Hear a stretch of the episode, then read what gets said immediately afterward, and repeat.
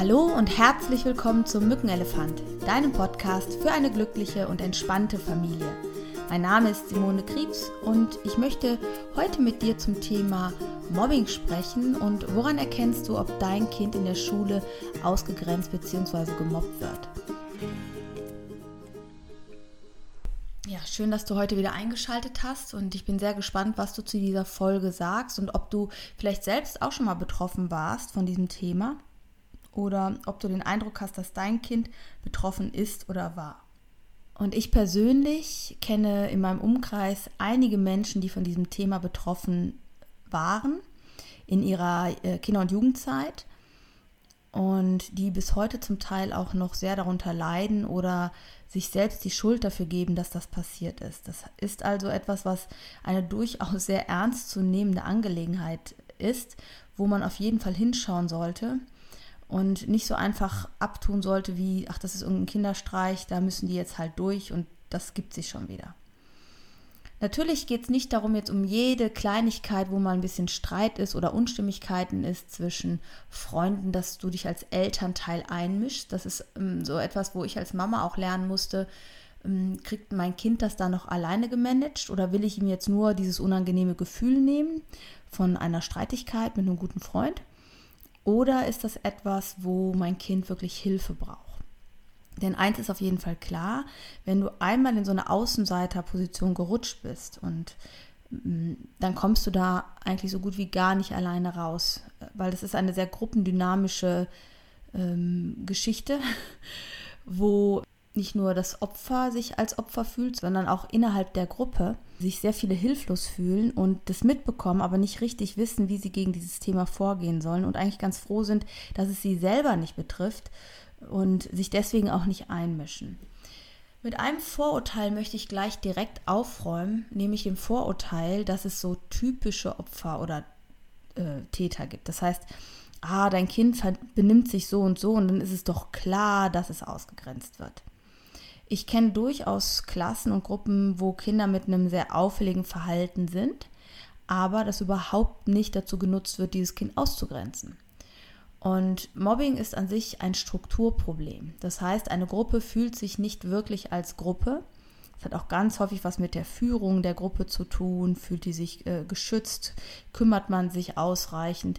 Wie geht die Schule mit diesem Thema um, also die Institution? Und das machen die auch nicht mit böser Absicht, aber auch äh, Schulen sind häufig und Lehrer sind nicht, häufig nicht ausreichend ausgebildet für dieses Thema und stehen dem Ganzen selbst hilflos gegenüber. Ja, also erstmal, es kann jeden treffen. Du kannst super gute Noten haben, du kannst super schlechte Noten haben. Du kannst total gut aussehen, du kannst total schlecht aussehen, was auch immer das dann heißt.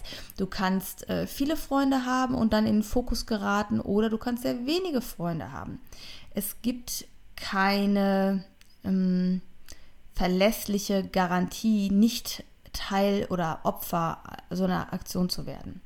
Was schon ist, dass ähm, erstmal getestet wird in so einer Gruppe, wo eine Unruhe ist, wer eignet sich, also wer ähm, reagiert mit Rückzug, mit Unsicherheit, wer nimmt sich das sehr zu Herzen, also kurzum, wer lässt sich gern und schnell ärgern? Auf irgendeine Art und Weise, entweder indem er äh, nach innen gerichtet sich zurückzieht und traurig ist oder halt ähm, nach außen gerichtet sich schnell ähm, aufregt, echauffiert, worüber sich dann alle lustig machen. Ja.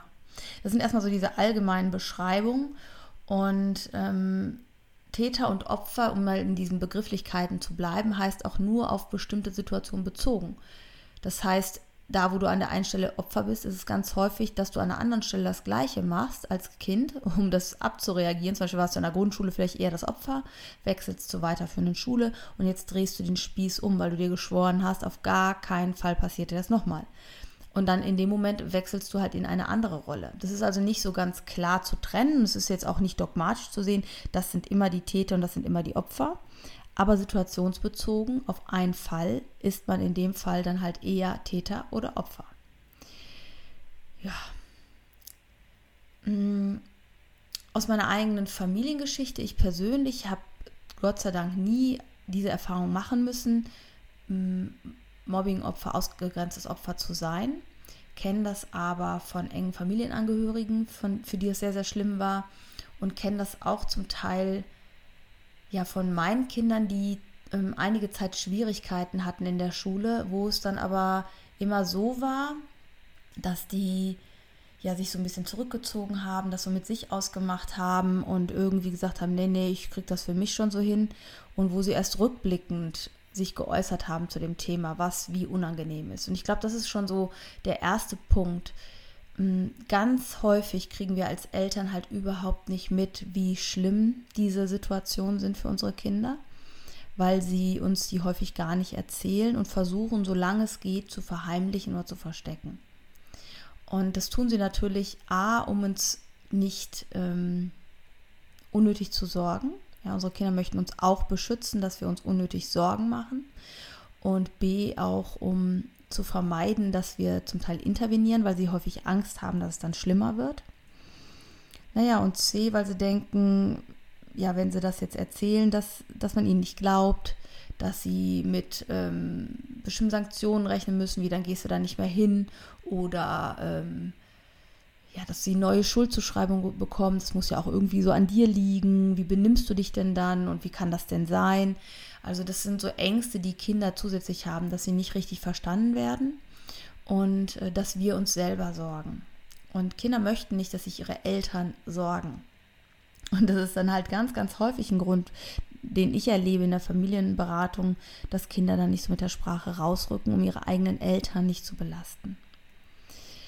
Wenn es aber so ist, dass das Mobbing sehr massiv ist und ein Kind keine Kompensationsmöglichkeiten ausreichend hat, also es, weil es einfach zu massiv ist, zu stark, zu intensiv, dann wirst du das früher oder später an Verhaltensweisen merken, weil natürlich der Körper und das Kind reagiert. Auch wenn es nicht mit dir darüber spricht, wirst du merken, dass es zum Beispiel entweder mit den Noten abrutscht dass es vielleicht ähm, morgens irgendwelche Gründe sucht, warum es nicht in die Schule gehen muss, dass es ständig Kopfschmerzen oder Bauchschmerzen hat oder morgens nicht aus dem Bett kommt oder total trödelt und immer verzögert, sodass es ganz, ganz spät erst losgeht, um vielleicht möglichst keinem auf dem Schulweg zu begegnen. Ähm, es ist auch so, dass dann häufig der soziale Kontakt zu anderen Gleichaltrigen eingeschränkt wird. Auf einmal kommt keiner vorbei, man wird nicht mehr eingeladen, ähm, es gibt wenig, was erzählt wird über andere Freunde. Und es kann natürlich auch eine Phase sein, wo die das einfach so nicht mehr so erzählen wollen. Aber wenn du so eine Mehr Mehrzahl von Symptomen merkst, dann ist es in der Regel so, dass es dann eine Tendenz ist. Also nur weil dein Kind einmal jetzt nichts erzählt von Freunden, heißt es nicht, dass es gemobbt wird. Aber das ist so ein, ein Hinweis auf, ja, wo wir sensibel sein können ja, Konzentrationsschwierigkeiten, äh, Schlafstörungen, auch äh, in der Grundschule wieder einnässen können Symptome sein, obwohl das Kind schon längst trocken war.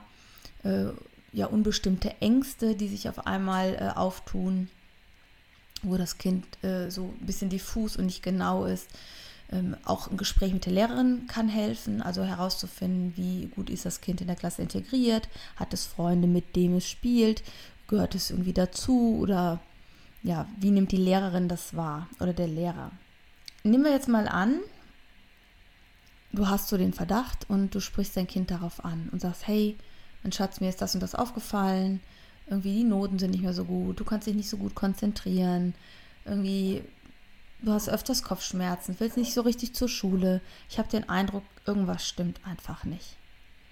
Und ich weiß nicht genau, was ist, aber ich habe den Eindruck, irgendwas ist. Ich mache das ganz gerne mit einer Dose. Das werde ich demnächst auch mal im Kurzimpuls im Bildungsbild bei YouTube machen. Ich nehme eine Dose und äh, da sind so kleine Sachen drin, die man nicht sieht. Und die ist fest verschraubt. Und dann sage ich zum Beispiel, ähm, schüttel mal bitte die Dose und sag mir, was in der Dose ist, ohne äh, die Dose aufzumachen und reinzugucken. Ja, und dann schüttelt das Kind die Dose und dann fängt es an zu raten, was ich, Büroklammern, Geld, Kaugummi, was weiß ich, ne? Und ich nick dann immer und sage, ja, genau, super, noch was, noch was. Und das Kind ähm, erzählt dann so alles Mögliche auf. Und dann mache ich das so, dass ich frage, weißt du denn jetzt, was in der Dose ist? Und in der Regel sagt es nein. Dann frage ich immer nochmal je nach Kind, möchtest du da jetzt reingucken oder nicht? Die meisten Kinder wollen nämlich dann einmal nachschauen oder Jugendlichen auch und äh, wissen, was in der Dose ist. Und dann gucken sie mal rein. Und dann stellen sie fest, dass meistens andere Sachen drin waren, als sie geraten haben. Einige Sachen stimmen vielleicht und einige Sachen stimmen halt nicht. Und dann sage ich, warum ich das mit dir gemacht habe, ist, äh, ich habe auch den Eindruck, dass irgendwas bei dir los ist. Und dass es irgendwas ist, wo du mit mir nicht richtig drüber sprechen kannst oder möchtest. Ich nehme das aber wahr und ich merke, dass es dir nicht gut geht.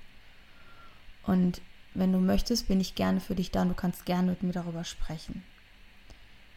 Und an der Stelle ist es gar nicht so wichtig, dass das Kind sofort mit dir redet, sondern dass man so ein, ja, so ein Türöffner hat an der Stelle.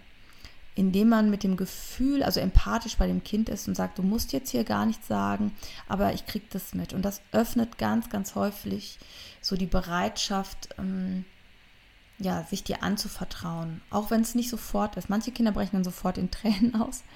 Es kann aber auch sein, dass das erstmal wirkt und sie nach einer Zeit irgendwie um die Ecke kommen und sagen, ja, es gibt da schon was, was mich bedrückt und ich weiß aber nicht, ob du mir da wirklich helfen kannst und irgendwie fühle ich mich auch selbst verantwortlich. Und dann ist es ganz, ganz wichtig, dass, wenn dein Kind das erzählt, dass du ihm nicht irgendwelche ja allgemein Tipp gibst, wie ignoriere das doch einfach oder das herunterspielst, naja, das gab es halt schon immer, dann geh halt woanders hin.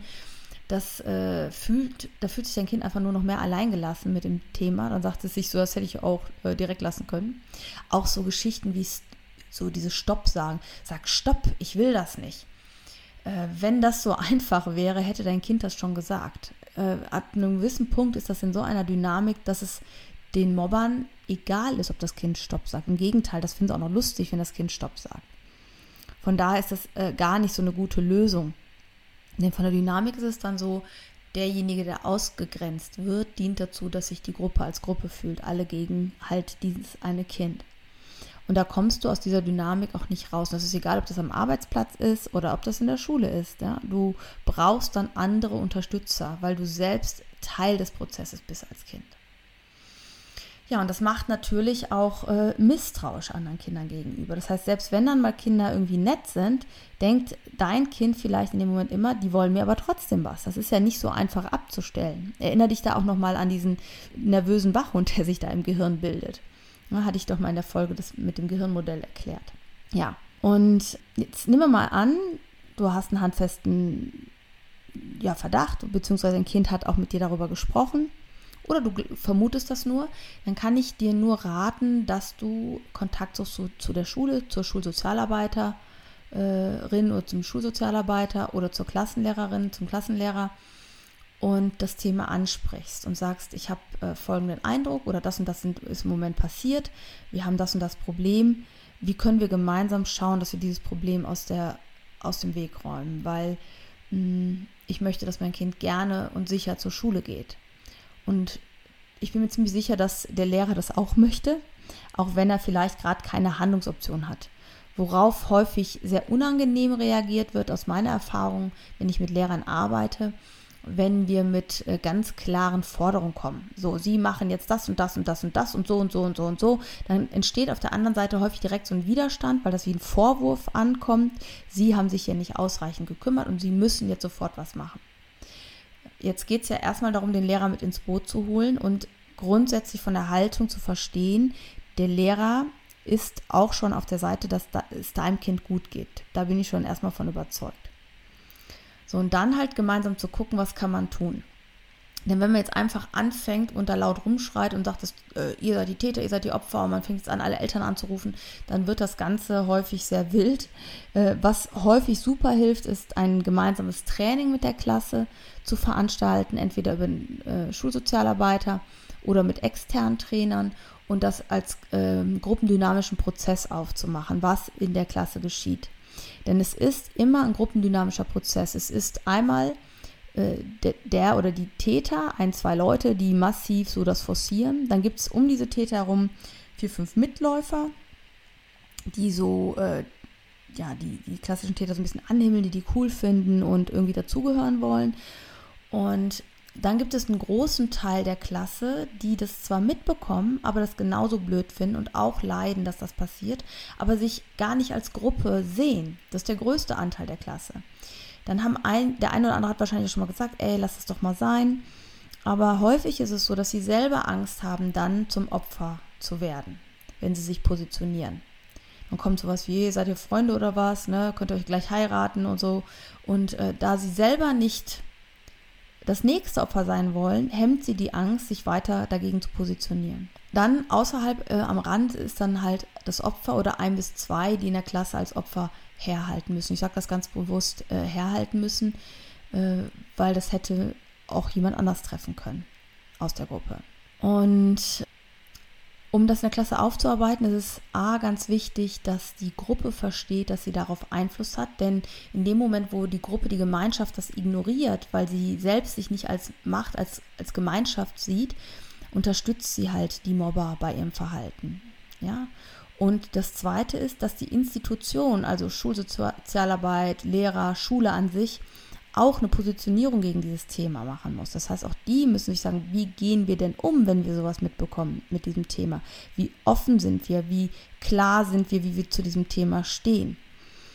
Und es ist dann immer so eine Dynamik zwischen Täter, Opfer, Gruppe und Institution, wo man gemeinsam schaut, wie sind die, ähm, ja, wie ist dieses Zusammenspiel untereinander und an welchen Stellstrauben können wir gemeinsam drehen, um das Thema abzuschaffen. In meinem engen Familienkreis gab es jemanden, der sehr, sehr stark gemobbt wurde und ähm, ja, wo auch versucht wurde, mit den Lehrern zu sprechen, wo es aber irgendwie ja, also von den Lehrern immer abgewiegelt wurde, so nach dem Motto, ja, ich werde ja selber gemobbt und äh, was soll ich denn machen? Wo äh, Schulleitung auch gesagt hat, ja, äh, bei uns findet kein Mobbing statt und man wurde gar nicht vorgelassen als ähm, Eltern. Und da war es wirklich so, dass es hinterher ähm, ja so eine Hilflosigkeit und Ohnmacht war, dass äh, das Jugendamt später eingeschaltet worden ist und die eine Stellungnahme von der Schule gefordert haben. Und dann kam auf einmal Bewegung rein. Das wollte der Schulleiter dann wohl doch nicht, dass er sich vor Arnsberg rechtfertigen muss. Das ist halt die Schulbehörde hier äh, in, ähm, im Ruhrgebiet, was zum Ruhrgebiet gehört. Und äh, daraufhin wurden die Schüler befragt und die drei Mädchen, die gemobbt haben, wurden mit, dem mit sofortiger Wirkung vom Unterricht ausgeschlossen und wurden der Schule verwiesen aber die haben auch schon über Wochen und Monate Morddrohungen ausgesprochen und äh, ganz massive Mobbing-Aktionen betrieben. Und ich glaube, das wäre über ein normales Gespräch nicht mehr aufzufangen gewesen. Und was ich gut finde, wenn an der Stelle die Täter eine Konsequenz bekommen. Weil ganz, ganz häufig ist es so, dass die Opfer die Schule verlassen und über Stillschweigen und das nicht weiter thematisieren wollen. Aber dann ist es halt immer so, du hast gar nichts getan, du gibst dir eh schon die Schuld und dann musst du auch noch deinen Freundeskreis verlassen, dein Umfeld verlassen. Und in dem Moment, äh, wenn die Täter halt ihre Konsequenz bekommen bei so massiven Fällen, ist es sowohl für die Schule ein, Learning, äh, zu erkennen, wie geht unsere Schule, also dass die Schüler, die Eltern sehen, wie geht unsere Schule mit so einem Fall um. Und äh, B, die anderen Schüler sehen das ja auch und äh, B ist halt, dass du als Schüler auch merkst, okay, jemand steht zu mir, man positioniert sich zu mir. Und das finde ich ist eine ganz, ganz wichtige Erfahrung, dass du an der Stelle merkst, ähm, es liegt nicht und lag nicht an dir. Und ansonsten kann ich euch nur empfehlen, dass ihr alles, was an WhatsApp-Nachrichten kommt, was an E-Mails, was auf irgendwelchen Kanälen gepostet wird, alles sichert, abfotografiert und safe macht und dementsprechend auch eine Anzeige macht, wenn das massivere Fälle sind. Und ähm, in der Regel ist es so, dass eure Kinder das wahrscheinlich nicht möchten. Ähm, die möchten auch nicht, dass es öffentlich gemacht wird. Nur da könnt ihr ihnen einfach erklären, dass es sowieso öffentlich ist. Jeder in der Schule weiß darüber Bescheid. Und dass es in der Regel so ist, dass wenn du als Täter keine Konsequenz spürst für dein Verhalten, dass du damit halt auch einfach nicht aufhörst. Und ich finde, an dieser Stelle ist es etwas, was ihr als Eltern entscheiden müsst, ob ihr euch äh, dazu positioniert und interveniert. Und das ist etwas, was das Kind an sich überfordert, weil es ja eh schon in der Notlage ist. Wenn dir die Folge gefallen hat, dann hinterlass mir doch bitte ein Like oder empfehle diese Folge jemanden, die sie noch interessieren könnte. Und ich freue mich sehr, dass du dabei warst. Und denke mal daran, du bist eine gute Mama und du bist ein guter Papa, so wie du bist und du bist genug. Und du gibst immer dein Bestes, was dir gerade möglich ist. Fühl dich umarmt. Deine Simone.